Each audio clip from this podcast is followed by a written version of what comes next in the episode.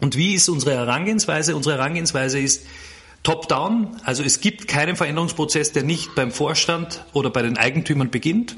Alles andere wäre Heuchelei. Das habe ich gesehen inzwischen. Ich habe früher auf, auf, aufgrund von äh, Unerfahrenheit oft äh, Change-Prozesse begonnen auf C-1, C-2 Level.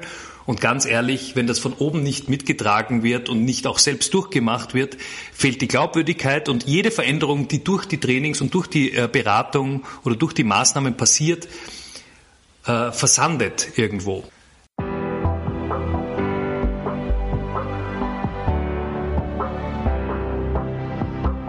Willkommen bei Breakfast Briefings, dem Management-Podcast von Business Circle. Erleben Sie Persönlichkeiten, die Sie inspirieren, bereichern und Ihr Fachwissen mit Ihnen teilen. Weil Wissen verbindet. Der Mensch ist ein eigenartiges Tier. Das sagt zumindest unser heutiger Gast. Und damit hat er nicht ganz unrecht, denn der Mensch hält ganz intensiv an Dingen fest, die ihm eigentlich nicht gut tun. Und warum tut er das? Ganz einfach, weil er in Mustern gefangen ist und weil Leiden einfacher ist als Lösen. Nicht so jedoch bei unserem heutigen Gast. Er löst Knoten und bricht Denkmuster auf. Aber er setzt genau dort an, wo es beginnt weh zu tun. Auf den ersten Blick mag das vielleicht etwas gnadenlos erscheinen, aber mit dem Schmerz kommt auch die Veränderung. Und Veränderung, egal auf welchem Level, muss wehtun, sonst findet sie nicht statt. Sebastian Körber ist klinischer Psychologe, Coach und Speaker. Sein Stil ist hart, aber ehrlich und unglaublich authentisch. Die Change-Prozesse in Unternehmen, die er und sein Team begleiten, sind effizient und vor allem nachhaltig. In unserem Interview spricht er auch darüber, wie er seine eigenen Ängste überwunden hat und warum gerade Angst Triebfeder für was Neues sein kann. Denn er ist der Meinung, auf der anderen Seite der Angst wartet die Magie. Wir werden sehen. Herzlich willkommen zu einer neuen Folge unserer Breakfast Briefings. Und herzlich willkommen, Sebastian Körber. Ich freue mich sehr. Dankeschön.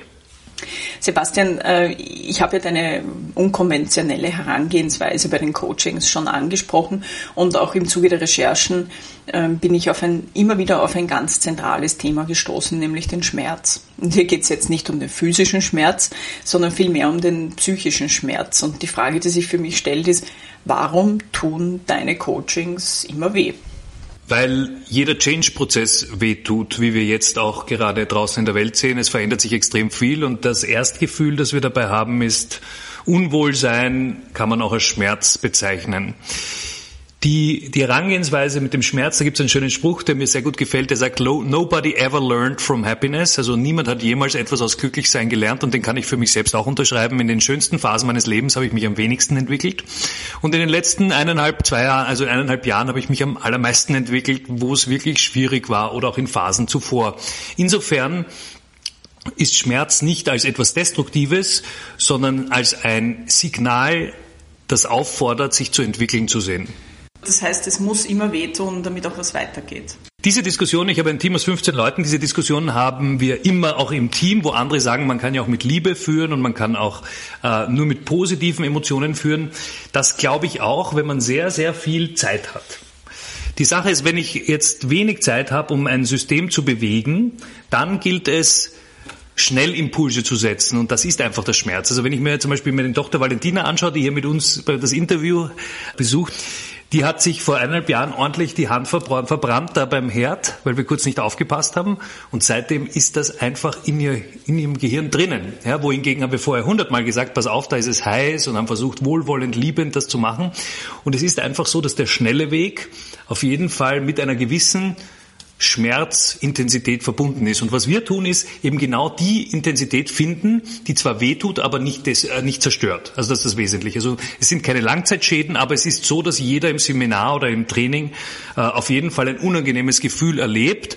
Und dieses unangenehme Gefühl ist auch die Initiation der Veränderung, weil jeder Veränderungsprozess, gerade in Organisationen, verlangt ja eine Veränderung jedes Einzelnen ganz am Ende, als Person auch. Genau, das ist ein wichtiges Stichwort jetzt auch. Die einzelne Person muss sich natürlich verändern. Wie, wie funktioniert das in, in Unternehmen? Ich könnte mir mal vorstellen, dass, also ich stelle mir das gerade bildhaft vor, du kommst in ein Unternehmen und dann gibt es vielleicht 50 Prozent der Leute, die sagen, wow, super, dass der Sebastian jetzt da ist und dann sind 50 Prozent, die sagen, na, den haben wir jetzt braucht. Wie gehst du da mit so einer Situation überhaupt einmal um? Also ich freue mich, dass du glaubst, dass 50 Prozent sich freuen. Ich sagte ja, die Realität ist eher 80, 20, 90, 10. Ähm, wie gehe ich mit der Realität um? Widerstand ist mein täglich Brot. Also natürlich freuen die sich nicht, dass, ich Schmerz, dass sie Schmerz erleben. Es ist genauso wie wenn ich jemanden, der schwer übergewichtig ist, gegen seinen Willen zwinge, jetzt ins Fitnessstudio zu gehen und fitter zu werden, dann wird der mich auch hassen am Anfang und wird diesen Prozess nicht mögen. Das Gute ist, dass am Ende, wenn dann sich das persönliche Wohlbefinden und der persönliche Benefit einstellt, dieser Widerstand fällt. Aber das dauert. Und das ist in Wirklichkeit die energetische Leistung, für die wir uns bezahlen lassen. Diesen Widerstand, der, der oft aus dem Inneren des Unternehmens nicht bewältigt werden kann, aufgrund des Kontextes von außen äh, so stark anzustoßen, dass er dann wirklich zu einer spürbaren und messbaren Veränderung führt. Und wie ist unsere Herangehensweise? Unsere Herangehensweise ist, Top-down, also es gibt keinen Veränderungsprozess, der nicht beim Vorstand oder bei den Eigentümern beginnt. Alles andere wäre Heuchelei. Das habe ich gesehen inzwischen. Ich habe früher auf, auf, aufgrund von äh, Unerfahrenheit oft äh, Change-Prozesse begonnen auf C-1, C-2 Level. Und ganz ehrlich, wenn das von oben nicht mitgetragen wird und nicht auch selbst durchgemacht wird, fehlt die Glaubwürdigkeit und jede Veränderung, die durch die Trainings und durch die äh, Beratung oder durch die Maßnahmen passiert, äh, versandet irgendwo. Insofern ist bei uns inzwischen sehr konfrontativ, auch im Erstgespräch mit HR oder mit Unternehmen, sofort die Bedingung, das erste Training findet in keiner abgeschwächten und in keiner verkürzten Version mit den Entscheidungsträgern, mit den höchsten Führungskräften des Unternehmens statt. Macht, äh, macht es einen Unterschied oder merkst du den Unterschied, ähm, wenn jetzt Führungskräfte, also Leader, da sitzen und, und halt dann so äh, hierarchisch runtergeht? Wo ist der Widerstand am größten? Die Strategien sind sehr unterschiedlich. Also auf C-Level hat man sehr geschickte Strategien, wo man sehr hohe kognitive Leistungsfähigkeit und vor allem Schnelligkeit braucht, um sie aufzudecken. Also der Widerstand, der sichtbare Widerstand ist sicher weiter unten in der Hierarchie höher. Der latente, versteckte Widerstand, geschickt verkleidet, ist oft oben, weit oben höher.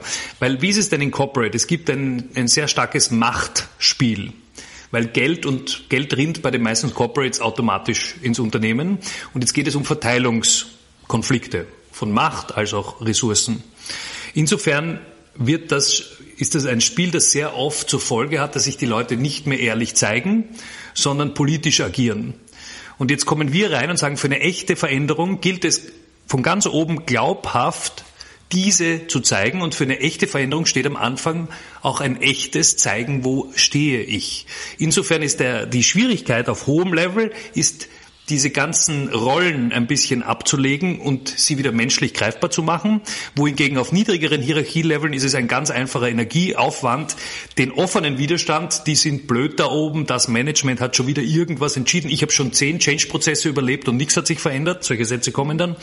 Und da geht es unten einfach nur um einen Energiekampf. Wohingegen weiter oben ist es wirklich ein kognitives Spiel, wie wie man, wenn die im latenten Widerstand sind, bewusst oder vielleicht sogar unbewusst, äh, die dazu bringt, sich ehrlich zu zeigen und auch glaubhaft diesen Change-Prozess zu initiieren. Mhm. Das war ein langer Satz. Das macht nichts. Also Veränderung ist ja ein dynamischer Prozess und es ist ja so, verändern kann man sich nur, wenn man das auch wirklich will. Wie gehst du damit in den Trainings auch um? Also was, was machst du, wenn jemand wirklich konsequent sich weigert mitzumachen oder zu sagen, äh, nö, interessiert mich nicht? Das habe ich sehr selten mehr, weil die Leute schon so viel Geld verdienen, dass sie diesen Selbstmord nicht begehen mehr in den Trainings. Was ich viel mehr habe, ist äh, falsche, also eine gefakte Zustimmung zum Change-Prozess. Ja, ich will eh, aber. Das habe ich viel öfters. Wie bin ich früher damit umgegangen? Weil bei tieferen Hierarchielevels gab es dann einfach raus aus dem Training oder veränder dich. Genauso wie auch in einem Unternehmen sind das die einzigen zwei Möglichkeiten in Wirklichkeit ganz am Ende. Weil jemand, der partout im Widerstand bleibt, ist ja schädlich für alle anderen, weil jeder denkt sich, warum soll ich mich verändern, wenn der Herbert so bleiben darf, wie er ist? Und das äh, ist toxisch fürs System. Je weiter rauf in der Hierarchie, desto weniger habe ich den offenen Widerstand, wie ich es auch schon vorher gesagt habe. Und hier geht es darum, niemand will sich verändern. Jeder möchte Veränderung, aber niemand möchte sich verändern. Und die Kunst, und das ist auch unser USP am Markt, ist, wir schaffen es, die Leute durch verschiedene Methoden und Strategien in ein Wollen, in ein ehrliches, intrinsisches Wollen zu bringen. Das kann nämlich sonst niemand, weil sonst wird, das ist das Problem mit den meisten Change-Prozessen, dass die eine Farce sind, weil die meisten sagen, ja, super, danke vielmals, habe ein Handout mitgenommen und nichts verändert sich de facto. Weil genauso wie du gesagt hast, Grundlage ist ja das ehrliche Wollen, also die innere Haltung gegenüber dem Change. Und wir gehen nicht auf Techniken, bevor wir nicht die Haltung bearbeitet haben. Und das ist das, was die meisten Leute ausklammern, weil es zu unangenehm ist. Die Haltung zu bearbeiten ist eine Riesenarbeit, wohingegen Techniken zu zeigen, ist nur eine Lehrarbeit. Das kannst du auch auf YouTube schauen. Haltung hingegen ist etwas Konfrontatives. Also wir bearbeiten zuerst die Haltung und dann erst nach der Haltung geben wir die Strategien, weil wenn die Haltung passt, brauchen Sie eigentlich das Training gar nicht, weil die Strategien kannst du eh nachlesen. Also ihr verfolgt ja oder, oder du verfolgst ja in deinen Trainings so einen, einen Trias eigentlich oder vielleicht vielmehr eine Trilogie von, von drei Schritten sind es ja. Und ich finde das sehr spannend, ähm, weil du ja auch sagst, ein Problem kann man nur bearbeiten, wenn man es erkannt hat das finde ich ist schon so ein Satz, der, der bei mir zumindest so mitschwingt und ein bisschen nachhängt und über den ich noch immer noch nachdenke. Vielleicht magst du da kurz über diese, über diese, jetzt ist doch Technik, kurz was erzählen. Also eine der leichtesten Möglichkeiten, seinen Selbstwert zu schützen, und das passiert unbewusst, ist negatives Feedback innerlich umzuwandeln in positives Feedback. Ich, hab, ich gebe ein Beispiel. Ich äh, gebe oft bekommen zum Beispiel äh, Führungskräfte das Feedback, dass sie arrogant sind. Und dann huscht ihnen ein Lächeln übers Gesicht und sagen, danke, das höre ich schon seit 20 Jahren. Das, das inkludiert ja, dass sie seit 20 Jahren das nicht als Problem erkannt haben, sondern in ihrer Welt Arroganz als Überlegenheit interpretiert wird. Deswegen auch das Lächeln. Und das ist eine der stärksten Methoden unserer Psyche, sich zu schützen, indem sie negatives Feedback auf dem Weg bis zur Wirkung in positives umwandelt. Zum Beispiel Sturheit wird zu Hartnäckigkeit äh, oder Prinzipientreue oder Introversion wird zur Zurückhaltung oder ähm, ein Quatschkopf wird so extrovertiert. Also wir, wir beginnen alles, was uns negativ gesendet wird, positiv um, um zu interpretieren und dadurch wird es kein Problem für uns. Und solange es kein Problem ist, werden wir nichts damit tun. Und dann sagen die Leute, danke, dieses Feedback bekomme ich schon seit 20 Jahren. Da weiß ich, es geht nicht darum, Consciousness, also Bewusstheit zu schaffen, sondern Ownership. Das heißt, hier drauf zu drücken und dieser Person so weit zu vermitteln, dass es ein Problem ist, dass diese 20 Jahre heute enden. Gelingt das? Ja eben mit sehr konfrontativen Strategien. Es ist, kommt darauf an, unterschiedliche Menschen, unterschiedliche Strategien, aber Konfrontation ist sicher eine der Strategien, dass man drauf bleibt und sagt, jetzt seit 20 Jahren hörst du dieses Feedback, was sagt denn das über dich aus, dass du seit 20 Jahren nichts damit gemacht hast, sondern nur lächelst und Danke sagst. Und dann warten wir mal. Ja, und dann merkt man, wie das Lächeln verschwindet das erste Mal. Dann kommt meistens Wut als Verteidigungsmechanismus gegen mich. Diese Wut muss ich aushalten bin ich gewöhnt im täglichen Leben. Und nach dieser Wut, wenn diese Wutwelle weg ist, merke ich, dass langsam die Introspektion beginnt. Also der Mensch beginnt wirklich einmal in sich, sich selbst hineinzuschauen und merkt, dass er sich selbst belogen hat. Und aus diesem Selbstbetrug heraus beginnt dann eine ehrliche innere Haltung, die Veränderung aufgeschlossen ist dieses Erkennen, ähm, ist es dann, ich könnte mir vorstellen, bei vielen ist es dann so, dass sie sagen, okay, ich habe es erkannt, damit ist es gut und irgendwann ist der Coach wieder weg und dann brauche ich mich nicht mehr drum kümmern. Also dass sie das quasi versuchen irgendwie wegzuschieben und dann halt wieder im Untergrund verschwinden zu lassen. Passiert das? Bei uns nicht. Und zwar aus dem einen Grund, dass wir auch immer den Personal Benefit herausstreichen. Also was, was macht es für dein ganzes Leben, in deiner Beziehung, mit deinem Partner, mit deinen Freunden, mit dir selbst? Was für einen Vorteil hast du, wenn du hinschaust, anstatt wegzuschauen? Und daher kommt die innere Haltung und die bleibt äh, nachhaltig. Und das ist eben die schwerste Arbeit, ich habe ein sehr interessantes Zitat gelesen von Simon Sinek, den wirst du wahrscheinlich kennen. Und der sagt, Leadership is not an expertise, Leadership is a constant education. Wie kann man sich jetzt in dieser, in dieser Rolle als, als Leader, ähm, wie kann man sich da konstant weiterentwickeln? Was, was braucht es dazu und was, was muss man dazu tun? Ich komme leider wieder immer zum selben Punkt, das ist Haltung. Zum Beispiel, wenn zwei Menschen diskutieren, und da mache ich gleich den Schluss zu dem Simon Sinek-Spruch, der sehr gut ist. Wenn zwei Menschen diskutieren, im Seminar oder mit mir diskutieren, dann stelle ich innerhalb kürzester Zeit die Frage, diskutiert ihr, um zu lernen oder diskutiert, diskutiert ihr, um eure eigenen Statements so lange zu wiederholen, bis der andere müde wird? Und ganz oft ist es, also 90 Prozent ist es nicht um zu lernen, sondern um die eigenen Statements zu wiederholen. Und das ist auch die Leadership-Haltung. Ich spreche mit Menschen, um zu lernen. Ich lerne dich kennen, um dich kennen zu lernen. Nicht sofort eine Funktion für mich zu erfüllen oder ich, was kann ich mit dir machen? Also Lernen als zentrale Haltung, ein lernendes, zugewandtes Wesen als zentrale Haltung von Leadership ist etwas ganz Wesentliches. Wir machen mit unserem Team zum Beispiel alle drei Wochen Leadership Days, zwei Tage, und da gehen wir rein und da gibt es geht sehr konfrontativ äh, hinein und es geht für jeden darum zu lernen. Es geht für jeden darum, was kann ich über mich oder auch über die Gruppe oder über die Organisation lernen. Und jeder, der keine lernende, zugewandte Haltung hat, wird sofort von der Gruppe aufgedeckt. Jeder, der sich verschließt und irgendwo hart und rigid wird in der Haltung, wird sofort von der Gruppe aufgedeckt, weil er einfach die Dynamik, wie du gesagt hast, das ist ein dynamischer Prozess, stört. Also in dem Kontext gefällt mir einer von deinen Aussprüchen besonders gut, der wahre Kampf im Leben, du gegen dich. Magst du da kurz was drüber sagen? Genau, also das ist für mich die ultimative Stufe der Souveränität. Also wenn wir Souveränität von der, vom Wortstamm her betrachten, kommt es von Rex Regis, von auf, auf Französisch glaube ich Rein, der König. Ja, wer ist der König oder die Königin in deinem Leben? Und im Außen bist du immer ein Opfer von Glück und Zufall und Unglück. Ja? Deswegen, also mein Gott, du kannst sagen, ich arbeite hart und kriege ein höheres Gehalt, aber du kannst auch sagen, ich arbeite hart und kriege kein höheres Gehalt. Also es gibt keine direkte, hundertprozentige Kausalität im Leben. Und insofern demotiviert das. Wenn du jetzt Pech hast, das motiviert, falls du Glück hast. Aber der einzige Kampf, der wirklich wo intervenierende Störfaktoren ausgeschlossen sind, ist der Kampf im Innen. Und du gegen dich ist der Kampf, den ich jeden Tag kämpfe. Feiger Sebastian gegen mutiger Sebastian. Großkotziger Sebastian gegen demütiger Sebastian. Äh, konfliktscheuer gegen konfliktfähiger Sebastian. Also genau das ist der einzige Kampf und dieser Kampf ist nicht von Zufall und Glück abhängig, sondern diesen Kampf kannst, kannst du jeden Tag kämpfen, zum Beispiel mutig gegen feig. Du kannst dir jeden Tag eine Aktion vornehmen, die für dich an diesem Tag mutig ist. Und das kann sein, dass du einfach nur anrufst, anstatt ein E-Mail zu schreiben. Das kann sein, dass du äh, mit der Kassiererin beim Biller zwei Worte mehr wechselst als notwendig, was für dich mutig ist. Also mutig heißt nicht, ich muss mich vor, eine, vor, einen, vor einen Schuss werfen. Mutig heißt ich gegen mich. Und du startest dort, wo du bist. Und das ist in Wirklichkeit auch jetzt metaphorisch der Kampf im Fitnessstudio. Die besten Sportler sind die, die gegen sich selbst kämpfen und nicht sagen, der da drüben hat die schweren Handeln und dann reißen sie an und verreißen sich und schaffen eh nichts, sondern du sagst immer, für mich sind heute die zwei Kilo Handeln, weil die sind die, die ich gerade nicht schaffe noch. Und das ist die Kunst, dass du sagst, mit den zwei Kilo Handeln habe ich auch objektiv ein höheres Erfolgserlebnis als mit den 15 Kilo Handeln, wo ich mich verreißen würde.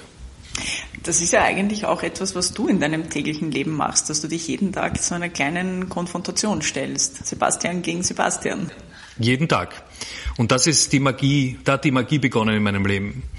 Ich, äh, du hast ja viel gesehen, du weißt, dass ich unter Präsentationsangst gelitten habe, du weißt, dass ich konfliktscheu war, du weißt, dass ich generell viele Ängste im Leben mit mir rumtrage.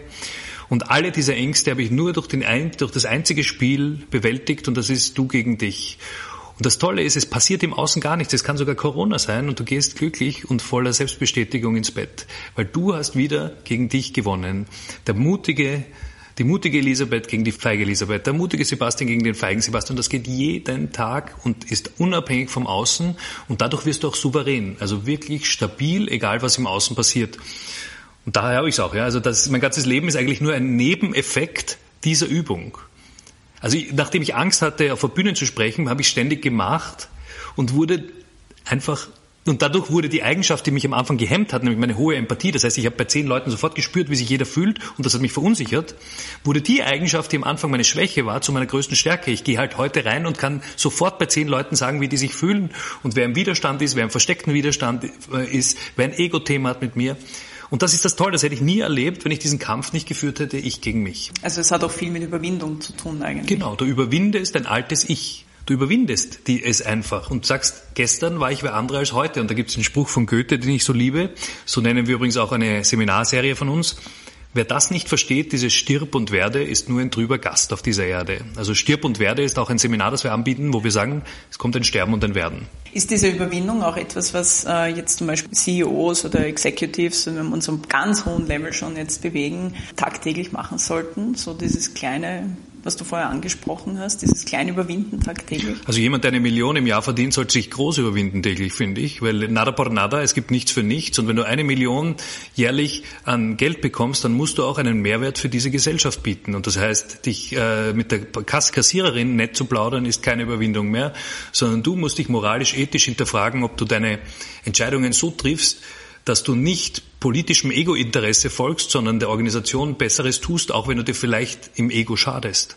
Und dafür bekommst du dein Mehrgeld, dass du Business over Ego stellst. Und das ist die ultimative Frage auf der Höhe.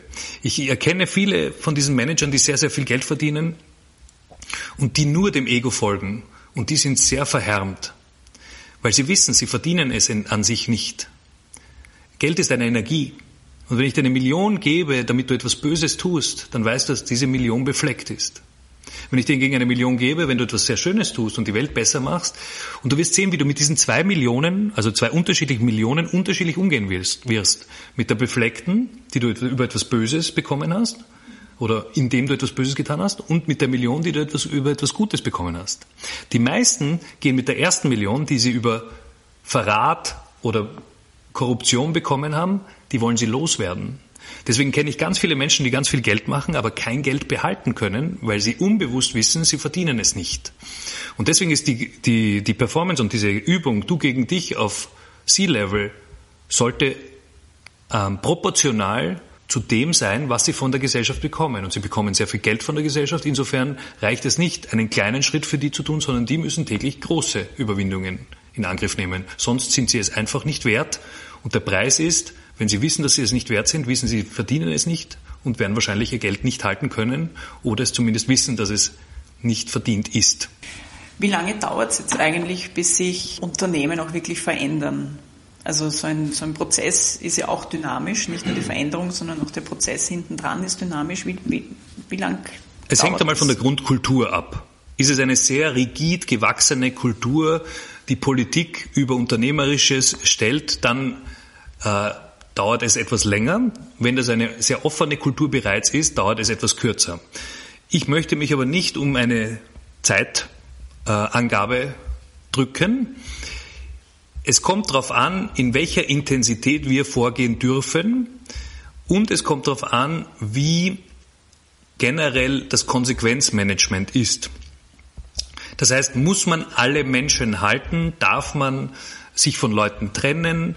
Darf man neue Leute hereinholen? Darf man Führungspositionen neu besetzen? Es macht einen riesen Unterschied, anstatt zu sagen, wir haben eine total rigide Struktur und müssen die auch rigide so halten und wollen jeden Menschen verändern. Dann wird es natürlich um einiges schwerer und konflikt, konfliktbehafteter. Trotzdem sagen wir, dass wir bei, einem, bei einer Organisation, die uns engagiert, in drei Monaten die ersten messbaren, über unsere eigenen IT-Tools messbaren Unterschiede in der Kultur äh, erzielen. Also die sind dann wirklich messbar an Verhalten von, von Menschen, die nicht einmal im Seminar waren. Also da sind einfach die Führungskräfte haben sich verändert. Dadurch merkt man plötzlich, dass eine andere Stimmung ist, wenn du ins, in, die, in das Unternehmen kommst. Drei, ab drei Monaten geht's los und der ganze Prozess, damit er nachhaltig ist, ein bis zwei Jahre. Was ich mich immer gefragt habe, ist, und ich hatte vor einiger Zeit ein Interview mit Jens Berger, CEO bei Fressnapf, wie schafft man es? Ich meine, Fressnapf ist wirst du wahrscheinlich kennen, ist eine Riesenfirma, hat glaube ich 14.000 Mitarbeiter in aller Herren Länder. Wie schafft man es, diese 14.000 oder 20.000 oder 10.000 äh, Mitarbeiter zentral zu führen? Wie geht das? Es geht über Vertrauen, über eine Kultur des Vertrauens. Und die startet mit einer ganz bewussten Positionierung des CEOs selbst. Es geht um eine bewusste Positionierung. Das heißt, ich bin nicht einfach so, wie ich bin, sondern ich weiß, dass mein Verhalten und mein Recruiting und die Menschen, die ich aussuche, die Kultur von 14.000 Menschen prägen wird. Deswegen bin ich ständig in einem Feedback Loop und schaue, was löst das aus, was ich tue. Nicht nur, wie bin ich und wie fühle ich mich, sondern ganz wesentlich auch, wie wirkt das nach außen, was ich tue. Und dann geht's über Recruiting. Da gibt's einen ganz harten Spruch. Also wen wähle ich aus? Da geht's nicht, und das Wichtigste ist da nicht Sympathie als Kriterium zu nehmen. Ja, weil Sympathie heißt, ich nehme mir jemanden, der mir ähnlich ist, wo ich mich wohlfühle. Wenn ich ein Leader bin, nehme ich mir Follower, weil ich das einfach angenehm finde. Und jemand, der nicht dagegen redet, wenn ich äh, herrisch bin. Sondern eben nicht Sympathie als Auswahlkriterium zu nehmen. Es gibt einen ganz harten Spruch zu Recruiting, der sagt, First class people choose first class people. Second class people choose third class people. Also erstklassige Leute nehmen erstklassige Leute auf, zweitklassige Leute nehmen drittklassige Leute auf. Ich sage immer den Leuten, wenn sie ihre Unternehmen schnell kaputt machen wollen, dann lassen sie die falschen Leute recruiten. Also Leute, die Angst davor haben, dass jemand anderes überholt, stellen absichtlich schlechtere als sie selbst sind ein, die wieder schlechtere als sie selbst sind einstellen, die wieder schlechtere als sie selbst sind einstellen und plötzlich hast du eine ganz grottenschlechte Qualität. Das heißt, das Wichtigste ist vom Jens, dass er sein Ego kennt und dass er sich nicht Leute holt, die schlechter sind als er, sondern dass er sich absichtlich Leute holt, die auch ihn bedrohen können, damit diese Leute auch wieder ein starkes Selbstwertgefühl haben und auch sich nicht leicht bedroht fühlen und auch wieder qualitative hohe Leute holen. Das ist das Wichtigste. Sehr interessant. Das sind lauter so Sachen, über die muss man dann, glaube ich, im Nachgang noch ein bisschen nachdenken. Ja, das sind viele. Es geht sehr tief rein und äh, im Recruiting von meinen Leuten habe ich mir sehr, zum Beispiel sehr viel unangenehme Menschen reingesetzt. Also unsere Team Days sind für mich, ist nicht so, ich sitze dort und werde bewundert, sondern es ist so, dass ich sehr stark angegriffen werde in meinen Grundfesten auch wieder. Und ich habe mir Leute reingeholt, die selbst führen wollen. Ich werde auch regelmäßig angegriffen, ob ich noch diese Position verdiene, die ich da habe. Also so, geht's rum. Aber ich will das auch so, weil ich weiß, dass es mich, dass erstens, dass einmal die Korruption durch den Erfolg verhindert, wenn ich ständig auch äh, von 10, 12, 15 Leuten kalibriert werde. Und zweitens habe ich auch Leute, die draußen ein Training gescheit führen können und nicht Follower sind und wenn der erste starke CEO einmal dagegen redet, sofort eingehen. Und vor allem, es wird dir wahrscheinlich auch helfen, dich permanent weiterzuentwickeln. Sonst würde ich das überhaupt nicht mehr machen. Also zum Beispiel, wer Trainings bei mir gemacht hat vor zehn Jahren und heute sagt, das ist eine völlig andere, völlig andere äh, Workshop-Qualität. Sebastian, ich möchte noch ganz kurz auf deine, auf deine, auf deinen weitgereisten äh, Lebensstil. Lebensstil, danke, eingehen. Du hast ja, also was für mich ja äh, total unvorstellbar ist, in Peru und Kolumbien gearbeitet und zwar nicht nur gearbeitet, sondern also wirklich dort, wo es auch wehtut. Äh, wie, wie bist du dazu gekommen? Na, die, das ehrliche Motiv ist Angst also ich habe einfach, ich war mit dem Studium fertig und habe mir gedacht, was mache ich jetzt als klinischer Psychologe in Wien? Ich habe da so ein paar Angebote gehabt und habe mir gedacht, boah, ich, irgendwie sehe ich mich da nicht. Und das Schönste war und das Schlimmste war, ich hatte nichts. Und da gibt es einen schönen Spruch, alles was du besitzt, besitzt dich auch. Und nichts, ich habe nichts besessen und dadurch hat mich nichts besessen und ich war so frei wie nie wieder seitdem. Und bin einfach weggefahren aus Angst, hier in ein Leben zu schlittern, das mich vielleicht nicht erfüllt. Ich habe mich immer sehr wohl gefühlt bei sehr entscheidungsstarken Persönlichkeiten, bei sehr äh, Alpha-Persönlichkeiten und die findest du neben dem Management auch in der Kriminalität, ganz hart gesagt.